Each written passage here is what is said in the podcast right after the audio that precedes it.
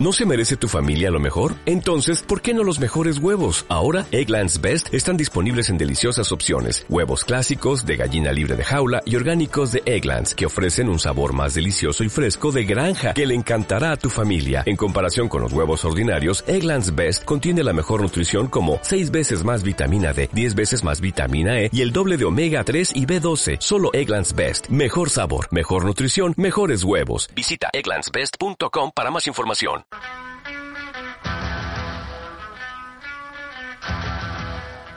Intermedio Eurosport. Fernando Ruiz y José Manuel Tallada.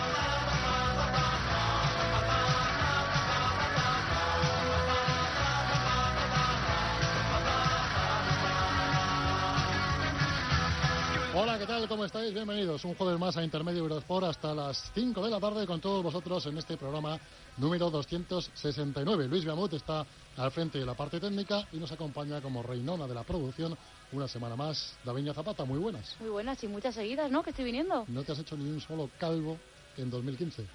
Cierto Eh, es que llevamos 16 días, pero para ti es mucho. Eh, me he quedado un poco traspuesta con lo del calvo, pero... eso en el argot es hacerse un calvo, o sea, limpiarse. ¿Ah, sí? Ah, Claro. no lo había oído nunca en esa Te tengo que explicar tantas, tantas cosas. Es que tu sabiduría... Es que Debe ser los años que nos llevamos. Te voy a perdonar porque hoy traes un personaje de los que nos gusta, muy planetario.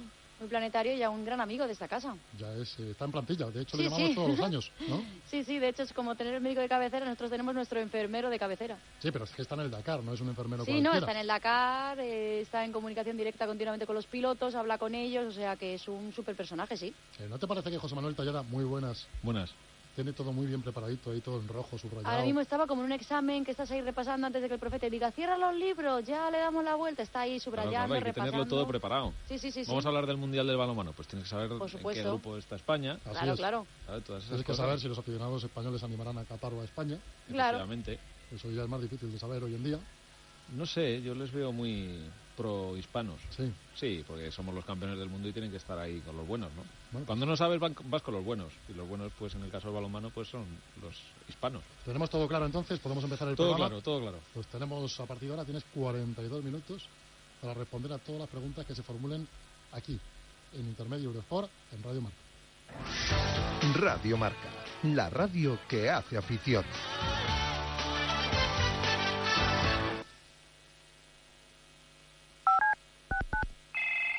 Pedido de Radio Marca, buenos días, le atiende Jesús. ¿Cuál es su pedido? Hola, hola, yo quería un- una Big Champions, Big Champions. Y, una, Eu- y una Europa League. ¿Pequeña, grande o mediana? Grande, grande. Grande. Ta- También quería una ensalada de goles. ¿Con qué salsa la quiere? ¿Méndez, Caridad o Edu? Sa- salsa Edu.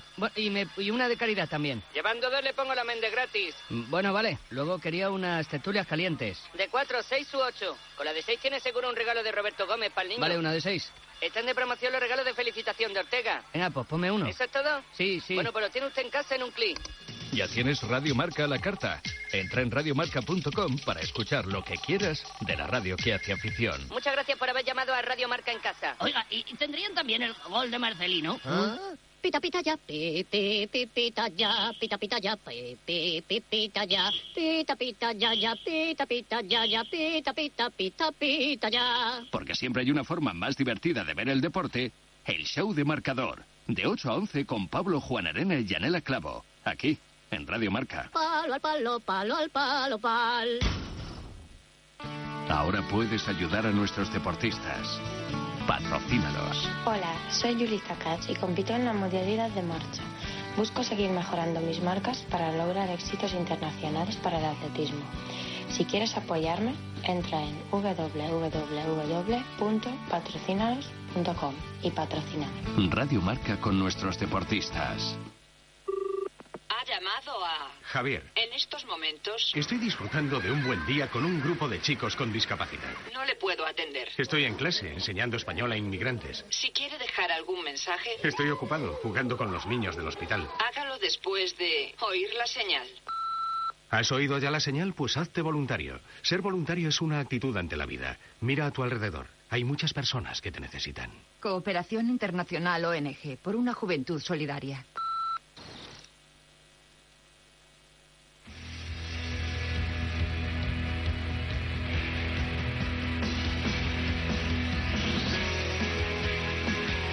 En Radio Marca, Intermedio Eurosport.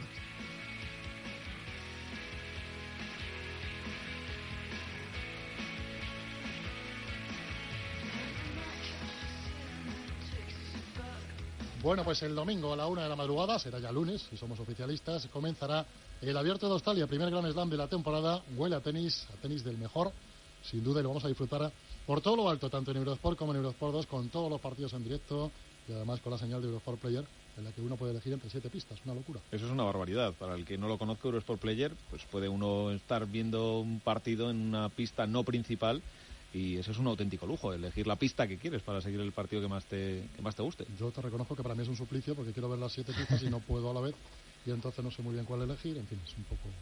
Es lo que tiene, la primera semana de un grande siempre tiene esas cosas. Correcto.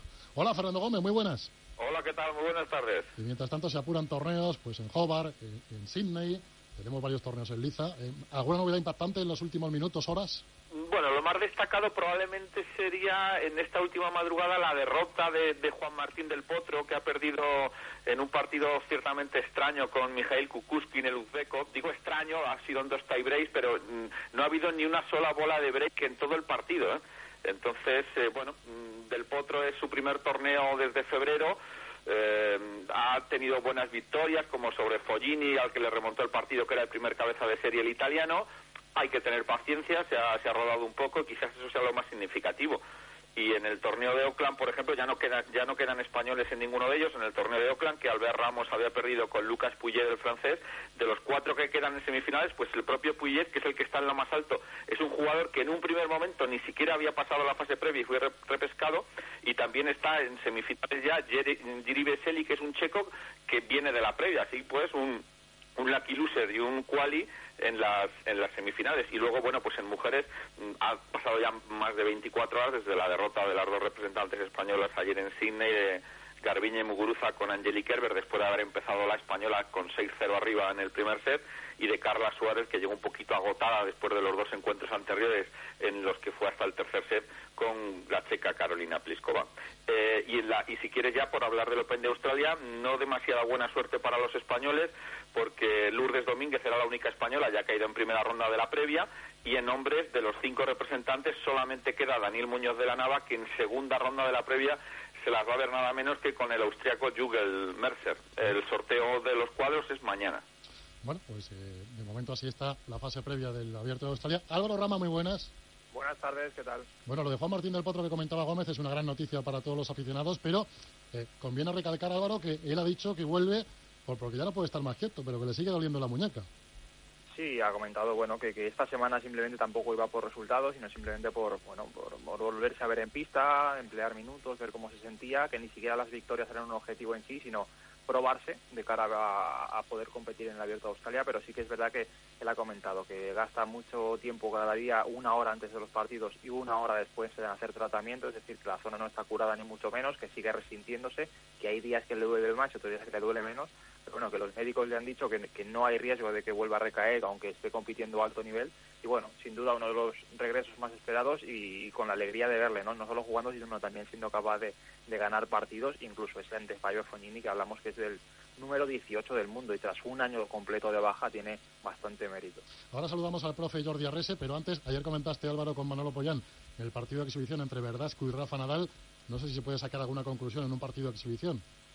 Bueno, la verdad es que lo comentábamos con Manolo, ¿no? Que, que a pesar de que eran eh, un partido, digamos, una, una pequeña pachanga, eh, los puntos se jugaban bastante en serio. La mayoría de, las acciones, algo, alguna risa puntual, ¿no? La típica broma por estar en una exhibición, eh, jugaban a, a, bastante buen nivel. Verdasco se mostró muy, muy certero, bastante agresivo y con muy buenas sensaciones, ¿no? Y bueno, Rafa, pues, pues un poquito eh, cogiendo calor, ¿no? Mandando siempre con, con, la derecha habitualmente, pero bueno, sacar lecturas es complicado, pero sí que es verdad que cuando ellos se pusieron en, en firmes, digamos, y, y, jugando con convicción, el nivel fue bastante alto, que es mejor que lo que se mostró en Doha. Eh, es que siempre está el asterisco de que era un partido de, de, exhibición, pero bueno, no dejan de ser minutos para que Rafa, que es lo que necesita, siga estando en pista, ganando un poquito de ritmo y, y para ver cómo puede llegar a Australia. Eh, Jordi Arrese, muy buenas. Muy buenas. Pues vaya bozarrón, Jordi. Pues, Madre mía. Por Dios. vengo fuerte, vengo fuerte del 2015. Te veo preparado, ¿eh? Para Australia y para lo que haga falta. Y tanto, y tanto que sí. Bueno, eh, me dejaron tocado esta gente el jueves pasado porque les pregunté por Rafa de cara a Australia y eran bastante pesimistas casi todos. Así que, como sé que tú eres un gran optimista, cuéntanos, ¿cómo ves tú a Rafa? Bueno, a ver, yo creo que Rafa ha hecho una buena, una buena pretemporada, o sea, por lo menos no ha sido mala, ha podido ir entrenando bastante correcto. Sé que estuvo entrenando con Carreño, con Gasquet, ha- luego ha estado con, con un chico, con Munar, que lo hace bastante bien. Eh, y quieras o no, pues bueno, ha, ha tenido ritmo, lo ha hecho en casa, ha hecho una buena preparación física. Y es cierto que bueno, que, a lo mejor no empezó lo mejor posible en Abu Dhabi porque perdió bastante fácil con Murray, aunque no dejó de que todos los juegos fueron bastante igualados y no fue un, rea- un resultado tampoco demasiado real, después ganó a Babrinka. Y bueno, estos partidos solo cuentan un poco como este de Verdasco, pues para ir acumulando partidos, pero la realidad es que, bueno, a tres sets no tiene nada que ver que a, cinco sets y yo creo que, ahí tiene mucho más margen. Está claro que, para mí el favorito sigue siendo Djokovic cuando se juega en pista rápida y más cuando empiezas el año, pero yo Rafa creo que va a ser de los favoritos también para Open de Australia. Al final, Jordi, lo más importante y hemos aprendido en estos últimos años es que Rafa esté sano. Es lo más importante, que Rafa esté sano y que Rafa gane pues los dos, tres primeros partidos. O sea, ahí es donde él realmente él empieza a coger confianza, a la que él gana un par de partidos. Yo creo que muchas veces le pasa que empieza el año con un poquito de ansiedad. Eh, esto yo creo que es bastante normal en él y más cuando has dejado de- un poquito de competir porque has tenido problemillas. Pero vamos, si es capaz de ganar los dos primeros partidos, que, que tiene buenos buen sorteo y va entrando en Noruega, yo estoy convencido que estará arriba. Yo recuerdo, antes de Roland Garros, del último Roland Garros, el escenario lógicamente es distinto, porque Roland Garros casi es la casa de, de Rafa Nadal, pero Manolo, Ollán, también había, también había ciertas dudas de cómo llegaba Nadal y luego pasó lo que pasó, ¿no? Buenas tardes, Manolo. Saludos amigos, que, pues la verdad es que con Rafa hemos tenido de todo, que el otro día veíamos este partidillo de exhibición a cuatro juegos, un poco aperitivo para ellos y tal, aunque en fin, yo no sé el futuro, pero Rafa siempre eh, en Australia fue de humilde, eh, jugó primero unos partidos increíbles con Hewitt y perdió, pero se ganó al público australiano, ha ido poquito a poco yo no sé, no, ganó a Federer. El asunto es que Djokovic no se le suba ya las barbas, como yo creo que bien estabais diciendo, y que no le coja el gusto Djokovic a ganar ahí, porque la pista a priori le va más a, lo mejor a un hombre de goma como Djokovic. Yo, yo este año creo que Rafa va descansado, y con eso lo decimos todo. Sí, eso es una buena, Suerte, una buena apreciación. Jordi, luego, por lo demás, Djokovic ha empezado fuerte, eh, y abrimos el abanico, final cualquiera, pero también vemos que está bastante fuerte Andy Murray, que ya lleva unos meses trabajando con Amelie Moresmo, y vemos que Roger Federer sigue siendo Roger Federer, pasan los años y el tipo sigue jugando al tenis como Los Ángeles, con lo cual, Jordi, digamos que los cuatro grandes van a estar ahí seguro, sin olvidarnos, por supuesto, de Babrinka, que es el vigente campeón, ¿no? Sí, esta, esta es la realidad y, y bueno, y pudiéndose colar ahí David Ferrer, que viene jugando, que ha jugado muy bien en Doha y así, que lleva los últimos años, que también está ahí asomando la cabeza, está claro que, que- que está todo aquí. Eh, los principales, bueno, yo te diría que Djokovic, eh, Rafa y Federer. Federer eh, hay que tenerlo muy en cuenta. Yo no sé cómo ha preparado la pretemporada, si está muy fuerte físicamente. Si consigue estar fuerte, que es donde él siempre sufre con los torneos a cinco sets, pues también es otro peligro, aunque ya va acumulando años. Va acumulando años eh, y también títulos, ¿no? Eh, Fernando, yo me acuerdo con, con Carlos Moyá, que una vez que consiguió la Copa Davis se vació un poco, ¿no? Eh, Sí, señor, y siguen con hambre. Sí, pero o sea, te refieres a... Pero claro, lo que pasa es que es difícil comparar a... sí, es difícil comparar, pero te quiero decir que, Moyá con Federer, que ha cerrado un eh, poco el círculo. Le falta la medalla de oro olímpica, pero Sí, ha cerrado un poco el sí, círculo tú- y sí, quizá... señor.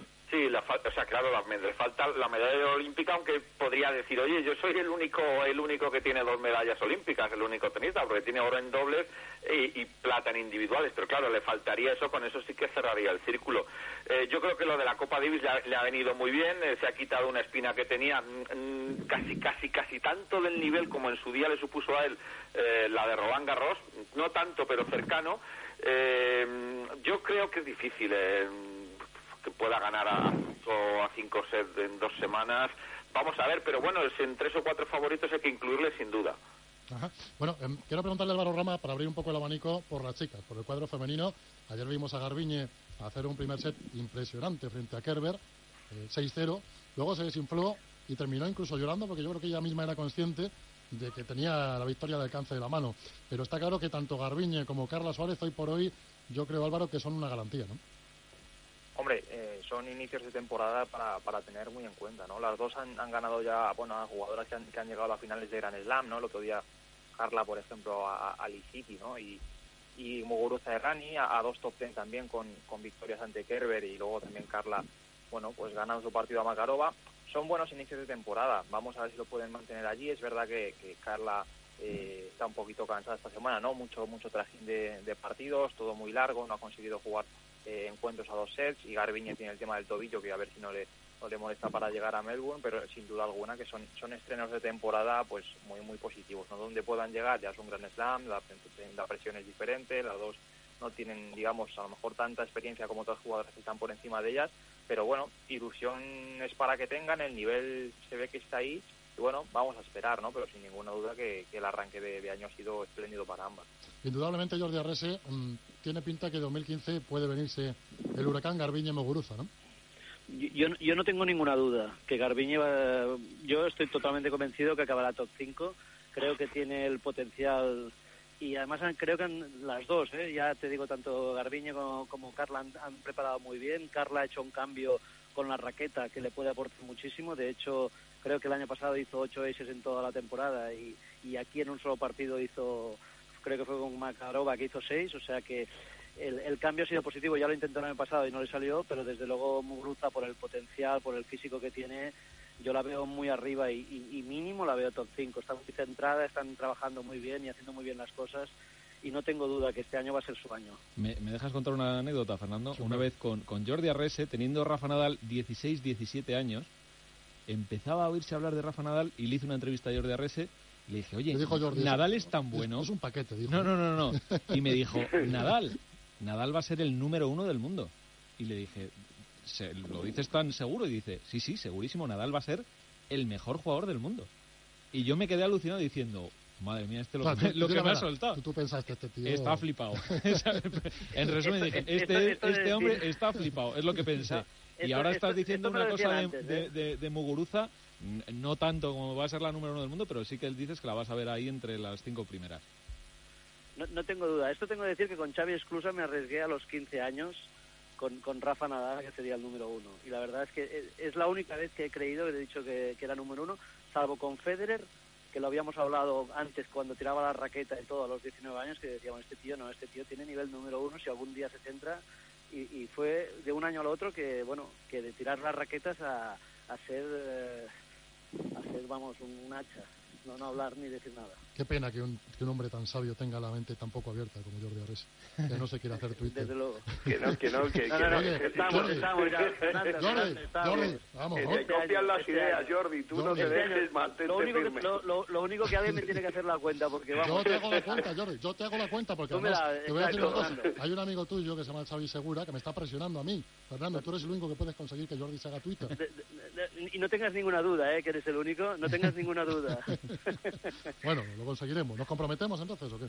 Sí, sí, nos comprometemos. Tú Vamos, me la montas, o sea, tú vamos. me la haces. Si Venga. tú la haces, no, no, está, está hecho. Eso está hecho, luego hablamos. Que, que Bueno, se amigos. mantenga alguien al margen de todo este guirigay y tal. Que Jordi en la sabiduría nos la pasa con sus comentarios en Eurosport. De momento, como no tiene Twitter, para escuchar a Jordi Arrese tenéis que poner Eurosport y Eurosport 2 a partir del domingo. Empezamos a la una de la madrugada, jornada maratoniana, empieza a la una de la madrugada, terminaremos allá por las 2 de la tarde, más o menos.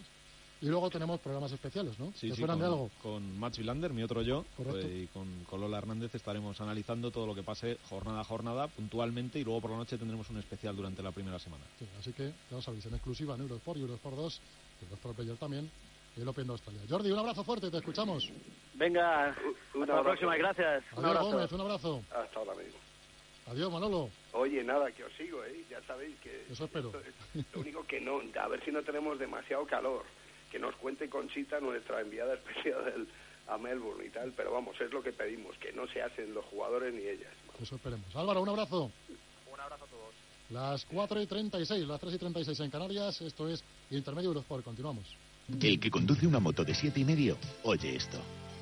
La vida se ve diferente sobre dos ruedas, tan diferente como asegurar tu moto de siete y medio con línea directa, porque puedes asegurarla desde 127 euros. 902 123 041 902 123 041 Por tus gritos, por los goles, por tus lloros, tus risas, tus temores. Si pudiéramos hacer un trato para que no me abandones, yo te lo devolvería todo. La Quiniela. Juega hasta el pitido final. Jornada del 18 de enero. Superbote especial campeonato de invierno de 6 millones de euros. Loterías y apuestas del Estado. Vuelve el stock fuera del Leroy Merlin. Ven ya y llévate todo lo que necesites para tu casa a precios de outlet. Solo hasta el 26 de enero. Leroy Merlin. Da vida a tus ideas. Consiga con el mundo un pack de seis cuchillos cerámicos de diseño innovador y exclusivo revestimiento cerámico por tan solo 9 euros con 99. Vista su mesa con este pack de seis cuchillos chuleteros con filo de sierra, muy útiles y válidos para todo tipo de carnes. Fabricados en alta calidad, imprescindibles para cualquier hogar. El domingo la cartilla, siempre con el mundo. El sexo es un placer. Energisil Maca te ayuda a disfrutar del sexo más y mejor. Con Energisil triunfarás y repetirás. Energisil Maca, tu energía vigorizante. ¿Qué tal, doctor? Los indicadores de alegría suben, aumentan las sonrisas, en definitiva, aumenta la familia. La salud es para disfrutarla. Por eso en Aegon, cuantas más personas seáis en la familia, más ahorrarás con tu seguro. Cámbiate en el 900-190-190 y consigue hasta cuatro meses gratis. Aegon, asegura el mañana. Este sábado gratis con expansión edición impresa Guía de los Valores de la Bolsa en 2015. Conozca todas las claves para invertir en bolsa con la Guía de los Valores de la Bolsa en 2015. La guía incluye una completa radiografía de las empresas del IBEX, con el ranking de las compañías que pagan más dividendo y con la lista de los mejores fondos de inversión. Una guía imprescindible para realizar las mejores inversiones en bolsa en 2015.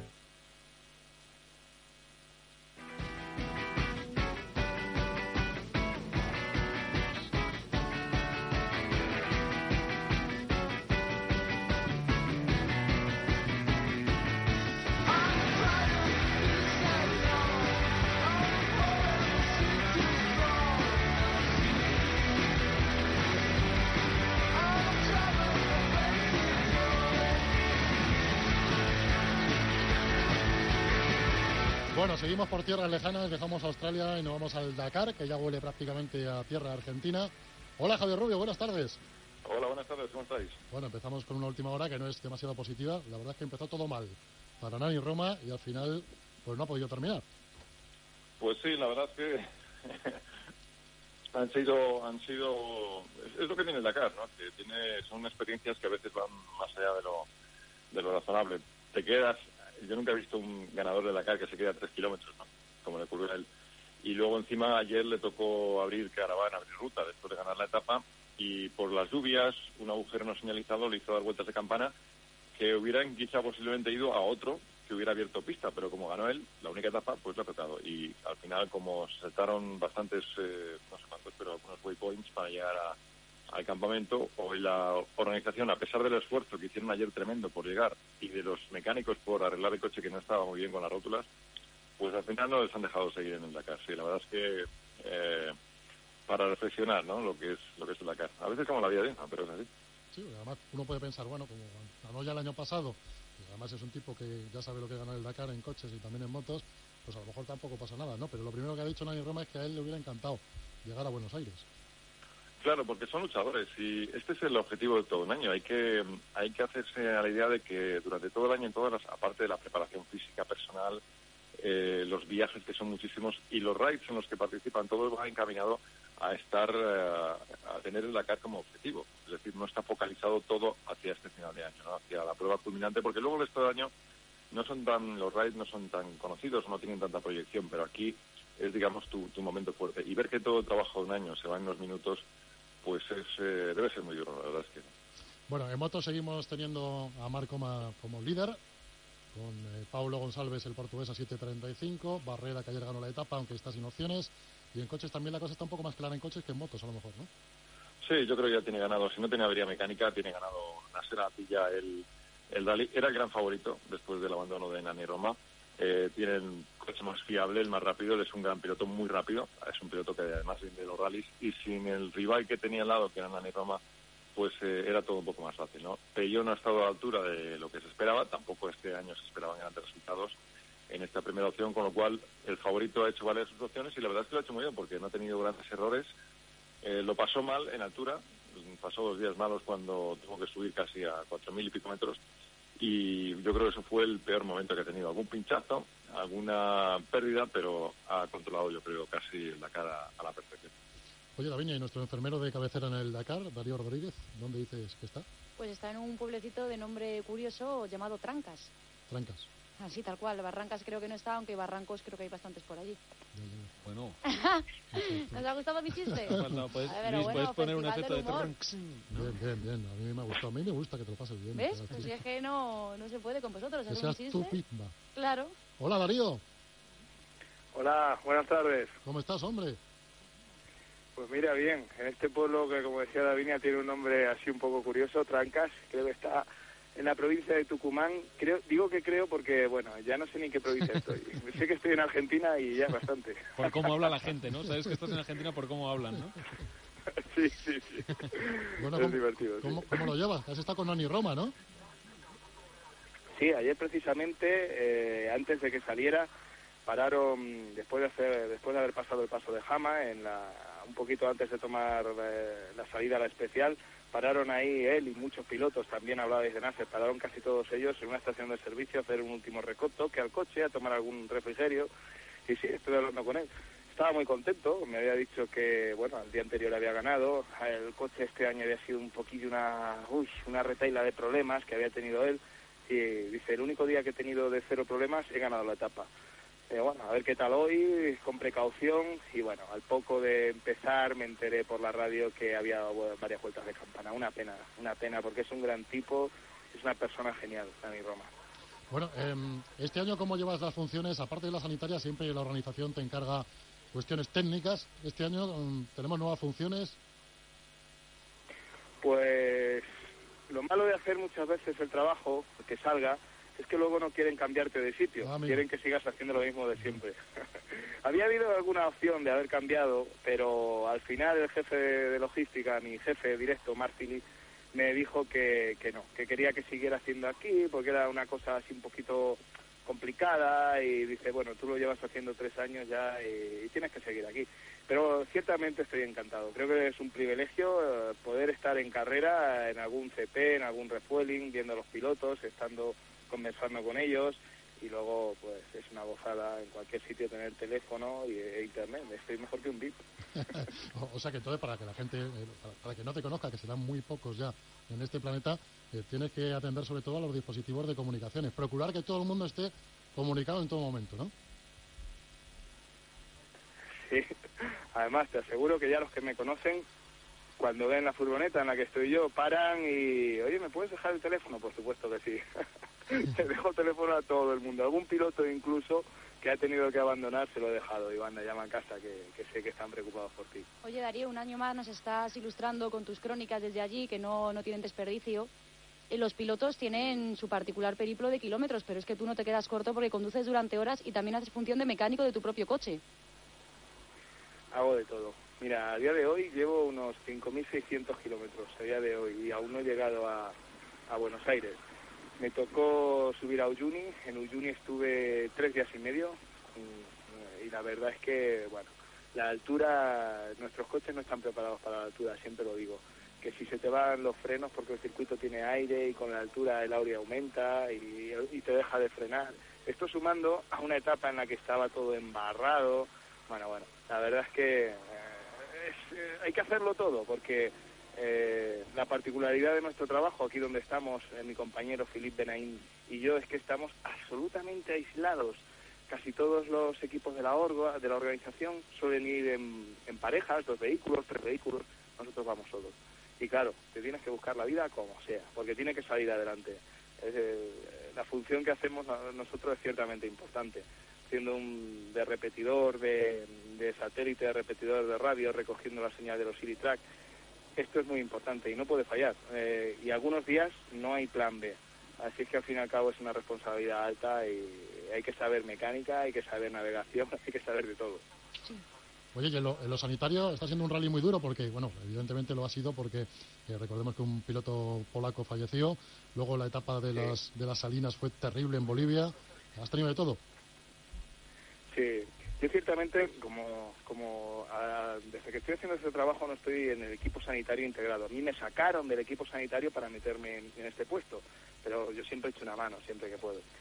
Está siendo muy duro. Yo cuando he hablado con, con los compañeros, eh, Laia, por ejemplo, me comentaba la etapa 3, eh, a la que había llegado un poco tocada de la etapa 2, que fue la, la más dura. Me dijo que incluso sintió escalofríos, ya sabéis que hubo muchas eh, hipertermias, golpes de calor, y todo lo contrario de lo que pasó en Uyuni. Pasamos de 50 y pico grados a 5 grados, lloviéndote encima, nevándote, eh, pasando por un salar que, que como había llovido el día de antes tenía unos 5 o 6 centímetros de agua, mojándote, pasamos de las hiper a las hipotermias. Fue, fue, fue verdaderamente duro. Esos dos días desde luego han marcado, han marcado lo que es la criba del rally. Oye, ¿y con Laia Sanz qué tal? ¿Tienes relación? Supongo que es una de las sensaciones, ¿no?, de la carrera. Sí, sin duda, desde el primer día que llegó, desde el 2011. Porque a Laia, yo sé que el amor propio de muchos chicos eh, se queda por el suelo cuando viene una chica y te pasa, te, te arranca hasta las pegatinas. Eso es lo que hace Laia. Laia cuando se la ve correr, bueno, es increíble. Eh, eh, te quedas mirando y dices, va, ¿quién es ese? ¿Quién es ese? Y dices, no, no, ese no, ¿quién es esa? Eh, ese, eh, va a un ritmo, bueno, está la octava. Eso lo, eso lo dice todo. Me llevo bastante bien con ella, ya son muchos años los que nos llevamos viendo y bueno, sí que hay un poco de complicidad.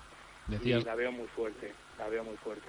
Ujú. Decías la semana pasada, Javier Rubio, que, que estar entre los 10 primeros sería una barbaridad, ¿no, Javier? Pues eh, una barbaridad absolutamente. Y además, yo hay algo que quería recalcar, aunque parezca una exageración. Eh, en muchos deportes no pueden competir hombres y mujeres, porque la diferencia física es notable. Tú pones a nadar con una tenista y sabemos lo que pasa. Pero en el caso de la aunque haya una moto por medio, lo que es capaz de hacer en igualdad de condiciones con los hombres es tremendo, pero que encima quede entre los 10 primeros de Dakar y en un Dakar este que ha tenido algunas jornadas absolutamente brutales, porque creo que no exagerar eh, si la segunda jornada y la de Salar han sido brutales para los estándares del Dakar, que encima una mujer está entre los 10 primeros ya es la pera. Pero si encima es una mujer, eh, yo la verdad es que a mí con la se me han acabado ya los adjetivos.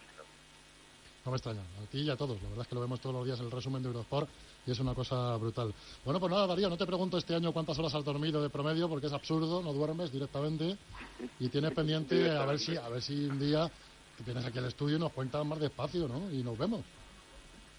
Cuando queráis. La verdad es que nosotros hacemos otra carrera, mi compañero Phil y yo, este es otro Dakar. Dentro de la carrera hay mil carreras distintas, los de arriba, los del medio, los de abajo, los de la organización, los periodistas.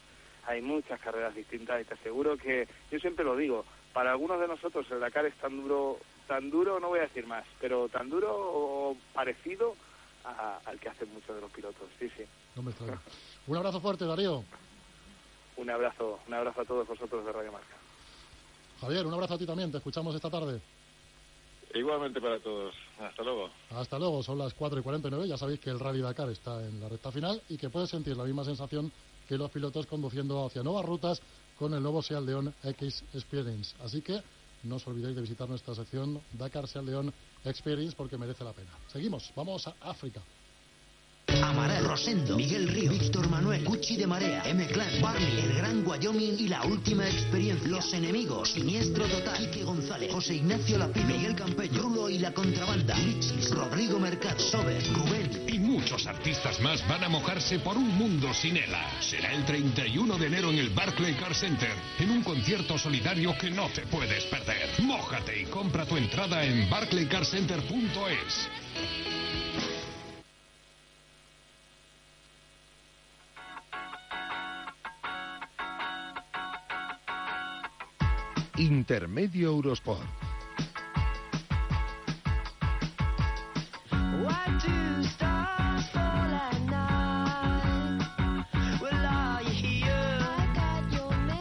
last night. ¿Qué temazo? ¿Te gusta? Sí, sí, me gusta. Este es muy de David. De David Sánchez. Esta canción es muy de David Ah, Sánchez. no lo digas que seguro que nos la Se piensa piratea. que no se lo hemos copiado algo Nos de la piratea seguro, vamos. Hola, Rubén Fernández, experto de fútbol internacional de Eurosport. Muy buenas. Hola, ¿qué tal? Muy buenas. Ya estás contento, ¿no? Estamos con la Copa Asia en Eurosport 2. Empieza ya el sábado la Copa África. En su salsa está don Rubén Fernández. Estoy contento. Sí, no es para menos. En Guinea Ecuatorial, cambio de última hora por el ébola. Marruecos eh, excluido también de participar, como era el equipo anfitrión. Así que esto era inesperado, pero en todo caso, siempre la Copa África de Naciones es un plato, yo creo, de buen gusto para todos, para empezar el año. Pues sin duda, un torneo siempre atractivo, siempre emocionante, repleto de sorpresas, que yo creo que eso también es uno de sus puntos fuertes, la imprevisibilidad del torneo, el, el que hacer pronósticos sea casi una utopía, porque siempre nos demuestra el torneo que estamos equivocados, nunca gana el que el que pensamos que va que va a ganar, el que cuenta con más posibilidades y creo que eso lo hace todavía más atractivo. Yo creo que la- lo igualado que está este campeonato como como todos los años. Eh, te hemos traído un nuevo compañero para narrar partidos. ¿Estás contento? Estoy contento, creo que sí. Sí, sí, hemos traído a Alberto Bono, que creo que lo sabe absolutamente todo del fútbol africano. Hola Alberto, muy buenas. Hola, ¿qué tal? Eh, miedo me da cuando coincidas con Rubén en la redacción. pero, en fin, a ver cómo lo sobrellevamos. Sí, ¿cómo se gestiona eso, no? Sí, sí. ven con tiempo. Seguramente, ¿eh? seguramente nos adaptaremos, sí, ¿no? Nos No, adaptaremos no, bien. si vosotros os adaptáis, el que no se adapta soy yo, pero bueno, lo intentaremos. Bueno, bienvenido ante todo, Alberto. Eh, gracias. Una Copa de África que para ti es muy especial porque además se disputa en tu país, ¿no? Sí, se disputa en Guinea Ecuatorial, eh, como ya pasó en 2012. En 2012 se, se coorganizó entre Guinea Ecuatorial y, y Gabón, nuestros vecinos de, de Gabón. Eh, había cierto escepticismo ¿no? en, el, en el mundo occidental sobre si Guinea Ecuatorial y Gabón eran capaces de organizar un evento así. Lo fueron, fue un evento eh, realmente bonito, bien organizado, sin, sin fisuras, ¿no? sin problemas. Y esta vez, pues, eh, tras la renuncia de, de Marruecos por, por el tema de, de ese, de ese miedo a un posible contagio de ébola en un país con tanto con tanta dependencia de, del turismo como es como es Marruecos pues ha hecho que Guinea Ecuatorial pues levante la mano diga yo me ofrezco eh, candidato para, para organizarla y bueno con las bases de 2012 más algunos retoques de, de última hora pues se va a organizar esta esta competición tan bonita que tanto nos gusta en, en Guinea Ecuatorial Alberto, es que eh, te ha tocado muy de cerca, no solo es tu país, tu hermano Juvenal fue el encargado, uno de los encargados de hacer el sorteo de esta Copa África. sí, él sacó sacó alguna de, de- de las bolas, ¿no? Y él le, le preguntaban en broma si, si había diferencia de temperatura entre unas bolas y otras, ¿no? Por eso de, de las bolas calientes, pero no, en cualquier caso, eh, él es, es capitán, es estandarte de, de ese equipo, ya con 35 años, pues lógicamente es su último gran eh, gran torneo y está muy ilusionado de, de poder aportar a- al país, pues, eh, y darle esa alegría a, a la afición. Sí, Alberto, y si hay que pegarle un palo al hermano, se le pega, ¿eh? Sí, sí, no, yo ya le doy, ¿eh? Yo soy, seguramente, seguramente sea de, su- de, de los más críticos con él, ¿no? Porque él sabe que él, él le, le gusta, ¿no? Preguntarme sobre, sobre sus actuaciones, si ha estado bien, si ha estado mal, le gusta preguntarme porque sabe que yo, eh, a pesar de, lo- de- de- del cariño, lógicamente, que, que, que de profesor, normalmente siempre siempre le, le doy algún palo cuando, cuando lo merece, ¿no? Y eso, por eso él siempre está muy atento a, seguramente después del primer partido, él me, me preguntará por WhatsApp que qué tal, qué tal ha estado, ¿no? Y yo pues le diré lo que, lo que haya visto. Bueno, eh, Rubén Fernández, eh, a ti te gusta siempre hacer una especie de quiniela de favoritos, de nombrar tres, cuatro países. En África esto siempre es arriesgado. Mucho, mucho, pero bueno, yo soy un poco osado y la he hecho, como tú bien te puedes imaginar, y me ha costado volverlos a poner, porque es que esta es una conversación que tenemos todos los años que hay torneo. He vuelto a poner a Costa de Marfil como favorito, creo que es el cuarto o quinto torneo de manera consecutiva, siempre hablamos de su generación dorada, ya cada vez van quedando menos, pero Costa de Marfil es capaz de mantener todavía un equipo muy aparente, porque si hablamos de Yaya Touré, de Wilfred Boni, de Gerviño, pues creo que sigue siendo un equipo poderosísimo. Es verdad que tiene los mismos problemas que siempre atrás, varias claves en Costa de Marfil, pues en la, ubicación de Yaya Touré, su estado físico, y yo creo que también un poco que los marfileños sean atrevidos, que se crean esa superioridad, que sean un equipo valiente. En los últimos torneos se ha visto un equipo un poco timorato. Yo creo que seguimos apostando por ellos porque tiene que ser un equipo que tarde o temprano, por fin, se lleve un título que hace ya 20 años que no gana. Y junto con Costa de Marfil yo creo que Argelia es la otra gran candidata. Tiene un centro del campo, yo creo que ningún equipo en el torneo tiene la calidad que tiene Argelia en el centro del campo, con Bentaleb, con Brahimi, con Fegulí, con Taider, un equipo repleto de, buenos futbolistas, de buen trato de balón y que encima tiene un entrenador que me encanta, como es Gurkuf, el padre del jugador que lo fue del Milan, que es un entrenador que tiene muy buen gusto por el fútbol y yo creo que Argelia puede ser el equipo por fin, porque es un equipo que nos decepcionó últimamente, pero en el Mundial no estuvo mal y yo creo que Argelia puede ser la otra la otra gran alternativa. Y luego vamos a ver qué tal Camerún que ha hecho una limpia muy seria, han limpiado a todo el equipo después del Mundial donde hicieron un papelón y con los chavales jóvenes, con gente como Abu Bakar, quizá Camerún por fin vuelva a ser el equipo que nos maravilló a principios de- del siglo XXI. Así que Costa de Marfil, eh, favorito para ti con Argelia y Camerún. Alberto, Eh, sí, es difícil, ¿eh? difícil eh, pronosticar quién es favorito porque, claro, ten en cuenta que el último campeón de Copa de África, que es Nigeria, está descalificado. Sí, y la- ni la más laureada, Egipto tampoco. Es que es, una, Sí, es un claro, torneo muy curioso. es difícil porque Egipto se, se alzó con la triple corona, ¿no? En 2006, 2008 y 2010 y en los siguientes tres, eh, tres competiciones ni siquiera clasificado, ¿no? Es decir, eh, unos altibajos tremendos, ¿no? En cualquier caso es cierto que Costa de Marfil tiene eh, por nombre, ¿no? Por por, eh, eh, por por cartel tiene los mejores jugadores, ¿no? Lo ha dicho bien Rubén antes, pues Boni, Dumbiá, Palou, eh, Touré, pero atrás hace aguas. Es un equipo que hace aguas, es un equipo que encajó eh, cuatro goles en casa jugando contra República del Congo, ¿no? Es decir, es un equipo que no es fiable, pero sí que es cierto que en competiciones cortas con, con poco sí que puede sacar rendimiento. También es de justicia decir que, en los últimos cuatro torneos eh, Costa de Marfil ha perdido dos finales por penaltis, ¿no? Tampoco sería justo decir que este, esta selección no ha hecho nada cuando en realidad ha llegado a dos finales y bueno pues pues esa, esa mala fortuna o esa mala decisión a la hora de lanzar penaltis pues le ha dejado sin, sin título. En cualquier caso, yo me gusta mucho Argelia, lógicamente Argelia es el para mí es el mejor equipo que hay, no es sólido atrás, tiene calidad medio campo, tiene un delantero que es Slimani que, que, que le gusta, come carne cruda, él va a choque, remata, es un, un delantero realmente realmente poderoso en Champions, ¿no? Con el Sporting del Igual lo está demostrando. Y bueno, más allá de esto, claro, Camerún es un equipo que viene bien, ¿no? viene, viene jugando bien, Alberto, Eh, Cabo Verde terminamos. Es que no tenemos tiempo para más. Ah, nos- disculpa, no, Verde el- viene, jugando, viene, viene jugando bien, pero claro, hay que ver luego si en torneos tan tan duros y en momentos cruciales como los que se van a encontrar son, van a responder estos chavales tan jóvenes. Pues nada, lo dicho, del 17 de enero al 8 de febrero, Copa África de Naciones en Eurosport con Alberto Bono, con Rubén Fernández y todo el equipo. Chao, nos vamos, el jueves que viene más. Radio Marca, la radio que hace afición.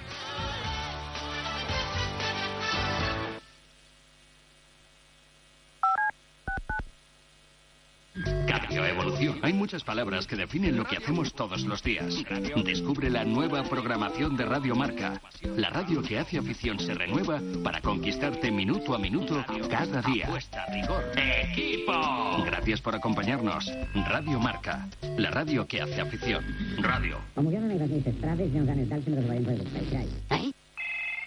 quedan negras mis estrades, ya no ganes tal, siempre los vayan por el país. Pedido de Radio Marca, buenos días, le atiende Jesús. ¿Cuál es su pedido? Hola, hola, yo quería un- una Big Champions, Big Champions. Y, una, y una Europa League. ¿Pequeña, grande o mediana? Grande, grande. Grande. Ta- También quería una ensalada de goles. ¿Con qué salsa la quiere? ¿Méndez, Caridad o Edu? Sa- salsa Edu. Y, me- y una de caridad también. Llevando dos le pongo la Méndez gratis. Mm, Bueno, vale. Luego quería unas tertulias calientes. De cuatro, seis u ocho. Con la de seis tiene seguro un regalo de Roberto Gómez para el niño. Vale, una de seis. Están de promoción los regalos de felicitación de Ortega. Venga, pues ponme uno. ¿Eso es todo? Sí, sí. Bueno, pues lo tiene usted en casa en un clic. Ya tienes Radio Marca a la carta. Entra en radiomarca.com para escuchar lo que quieras de la radio que hace afición. Muchas gracias por haber llamado a Radio Marca en casa. Oiga, ¿y y tendrían también el gol de Marcelino? ¿Ah? ¡Coche, tú!